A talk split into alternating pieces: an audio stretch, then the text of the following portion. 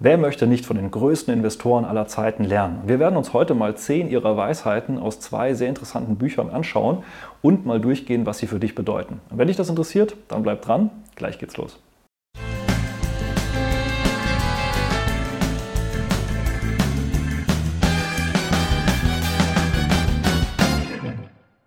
Hallo und herzlich willkommen auf meinem Kanal. Mein Name ist Maximilian Gamperling und wir sprechen heute mal über Weisheiten von legendären Investoren. Und das Ganze basiert im Prinzip auf Zitaten und eben Aussagen aus diesen zwei Büchern. Und zwar sind beide Bücher von Jack D. Schwager. Er hat äh, hier Bücher über die Market Wizards geschrieben oder eben hier die New Market Wizards, also sozusagen die Marktzauberer und die neuen Marktzauberer. Und was er da gemacht hat in diesen beiden Büchern, und die habe ich ja schon ab und an mal hier in Videos erwähnt, äh, er hat im Prinzip ähm, ja, große Investoren Investoren interviewt und hat mit denen gesprochen. Diese Investoren kommen aus ganz unterschiedlichen Bereichen. Manche investieren in Aktien, manche in Anleihen, manche in Private Equity, wiederum andere eben in Futures, Rohstoffe oder Währungen. Also tatsächlich sehr, sehr unterschiedliche äh, Händler, die da aktiv sind. Alle sehr erfolgreiche, berühmte Händler in ihren Bereichen. Im Allgemeinen kennt man die nicht, aber das sind dann die, die eben in den Hamptons die großen Villen und die großen Yachten haben und man fragt sich, wer ist das alles?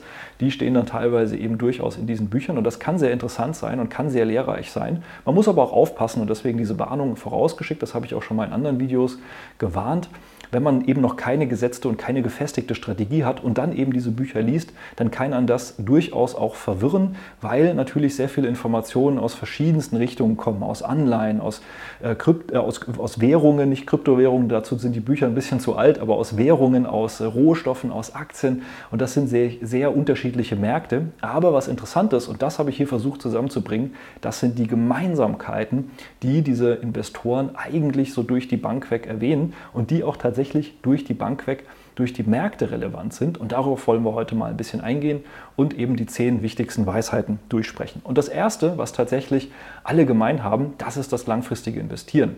Und das Zitat heißt im Prinzip so, das Tolle an diesem Geschäft ist, dass man zwar nicht weiß, was morgen passiert, aber man sehr gut abschätzen kann, was auf lange Sicht passieren wird. Und das gilt interessanterweise sowohl für die langfristigen als auch für die kurzfristigen Investoren. Denn es geht auf der einen Seite darum zu wissen, dass langfristig eine gewisse Strategie funktioniert, dass ein Ansatz funktioniert.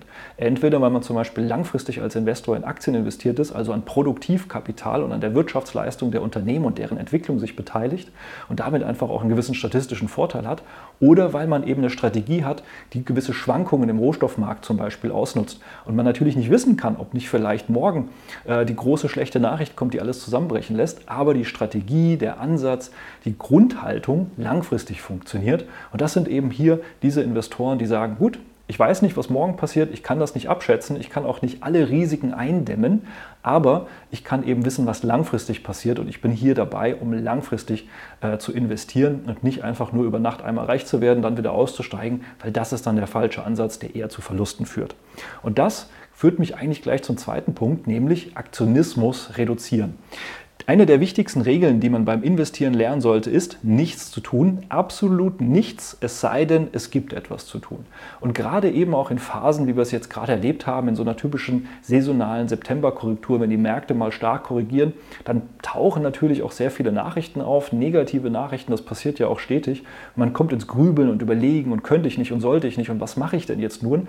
Und dieses Grübeln und dieses, ah, ich sollte etwas tun, das versucht man hier eben mit diesem Zitat auch auszumerzen, zu sagen, versuch deinen Aktionismus zu reduzieren. Wenn es nichts zu tun gibt, dann solltest du auch nichts tun. Jetzt ist die Frage, woher weiß man denn, ob es was zu tun gibt oder nicht? Naja, dafür ist dann eben wieder die Strategie da, die einem sagt, okay, wann steige ich denn in einen Wert ein? Wann würde ich dann auch wieder aussteigen? Und das kann sehr unterschiedlich sein, ob man kurz-, mittel- oder langfristig agiert. Und je nach Strategie können diese Punkte, wann steigt man ein, wann steigt man aus, auch sehr unterschiedlich sein.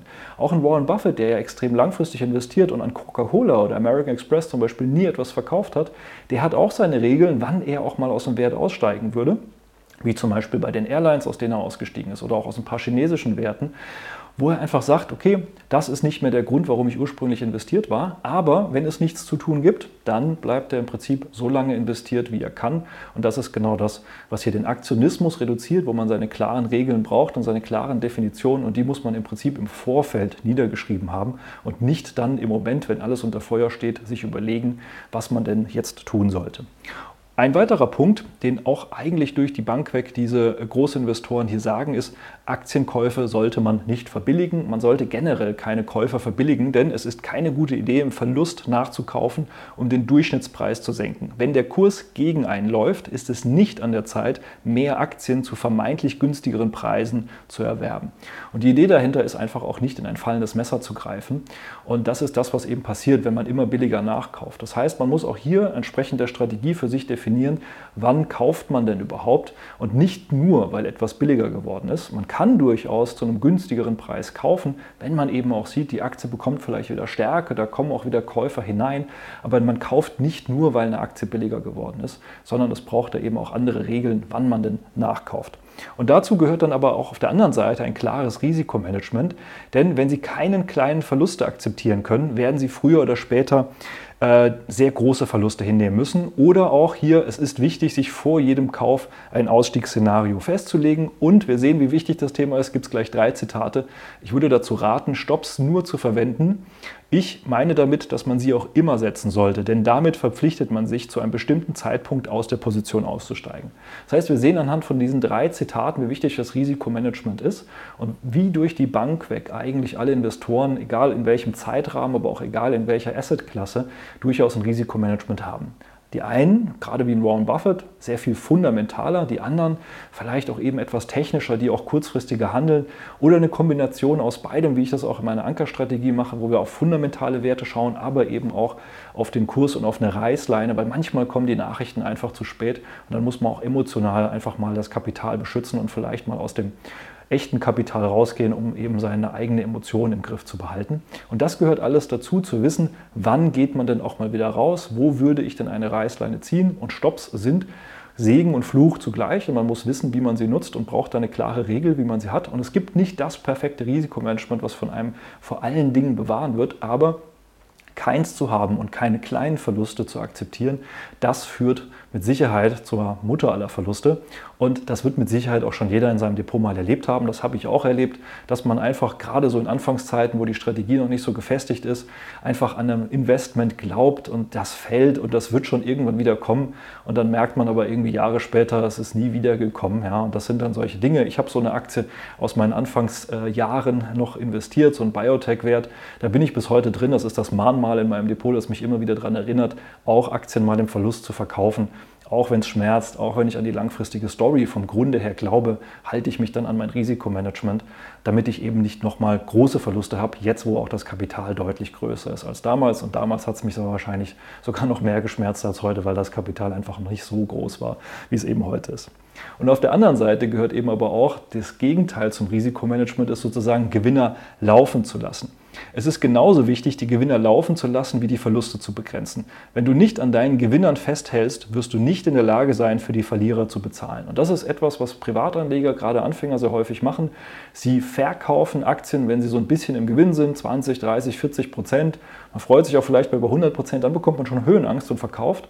Aber die Verlierer, 30, 40 Prozent, ach, die kommen schon wieder. 50, 60 Prozent, na jetzt ist auch egal. 70, 80 Prozent, Jetzt ist sowieso egal. Und dann hat man im Prinzip diese riesen Verlierer im Depot und die Gewinner bestraft man immer dafür, dass sie gewinnen und die Verlierer belohnt man, indem man investiert bleibt. Und das ist genau das, was man nicht tun sollte, sondern Gewinner laufen lassen, dabei bleiben, aber eben auch ein klares Risikomanagement entsprechend der eigenen Strategie und wissen, wann sollte man rausgehen. Und dazu gehört aber eben auch ein eigenständiges Investieren zu lernen. Die meisten Verluste entstehen oft durch das Befolgen von Investmentempfehlungen anderer. Der erfolgreiche Handel an der Börse setzt ein intensives persönliches Engagement voraus.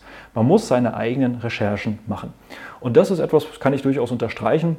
Deswegen äh, bin ich ja auch im Prinzip hier im Coaching-Bereich tätig und helfe Leuten, ihre Strategie zu finden und zu erklären, wie die Zusammenhänge sind, wie es funktioniert, weil ich auch weiß, dass wenn man zum Beispiel solchen äh, Tipps und Empfehlungen, egal auf welchem Medium folgt, dass das vielleicht dann auch mal gut klappen kann, gar keine Frage.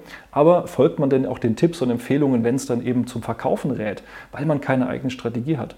Weiß man dann eben, wie man mit diesem Wert, in den man angestiegen ist, weil es irgendjemand gesagt hat, wie man mit dem umgeht, wenn dann irgendwie in fünf Jahren dann doch mal etwas passiert und und diese Person ist vielleicht von der Bildfläche verschwunden. Also woran mache ich denn dann fest, wie ich mich weiter mit dem Wert verhalte, wenn ich es selbst nicht gelernt habe? Es ist im Prinzip wie beim Autofahren auch. Auch da muss man erstmal Autofahren lernen, man muss wissen, wie es funktioniert und hat nicht auch fünf Jahre später noch den Fahrlehrer per Knopf im Ohr, der sagt, jetzt bremsen, da vorne ist eine rote Ampel, sondern man sollte das eben auch selbst erkennen können und eben diese Eigenschaften selbst entwickeln. Und das ist etwas, was leider ja nicht äh, so standardisiert ist wie jetzt beim Autofahren oder selbst wenn ich äh, Tennis lernen will oder Golf, dann nehme ich mir einen Lehrer. Aber irgendwie an der Börse versucht das jeder händisch selbst zu machen. Und das kann man auch machen, das ist dann einfach langfristiger, aufwendiger, genauso wie Autofahren und Tennis spielen auch. Es dauert einfach alles länger, aber das geht, gar keine Frage. Es gibt unheimlich viele Ressourcen zu allen möglichen Themen online. Kann man alles machen. Aber eben es zu lernen, das ist das Wichtige, egal ob mit Unterstützung oder eben selbst, hat alles so seine Vor- und Nachteile. Je nachdem, wie viel Kapital und Zeit man hat, sollte man sich eben dafür entscheiden, es entweder selbst zu machen und sich selbst beizubringen, gerade wenn man vielleicht noch nicht so viel Kapital hat, aber mehr Zeit. Wenn man aber sehr viel Kapital hat, sehr viel auf dem Spiel steht, aber dann hat man meistens auch weniger Zeit, dann lohnt es sich vielleicht auch jemanden an die Hand zu nehmen, der einen da unterstützen und der einem da helfen kann. Und dann, wenn man mal investiert ist, dann braucht es vor allen Dingen Geduld. Wir haben ja gerade schon gesehen, ähm, Gewinner laufen lassen. Alleine dazu gehört schon Geduld. Und das wird hier nochmal unterstrichen. Ich glaube, ich war nicht geduldig genug, um auf die richtige Entschei äh, Einstiegsgelegenheit zu warten. Und das geht nämlich auch genau in die andere Richtung. Nicht nur zu sagen, okay, geduldig sein, wenn man mal in einer Aktie drin ist, sondern auch mal geduldig zu sein, wenn eine Aktie einfach zu teuer ist.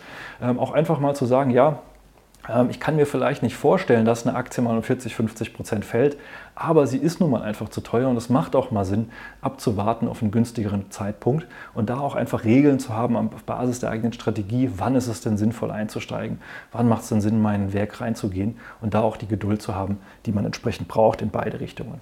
Und dazu gehört es eben, und ich habe es schon mehrfach erwähnt, klare Strategien statt Prognosen.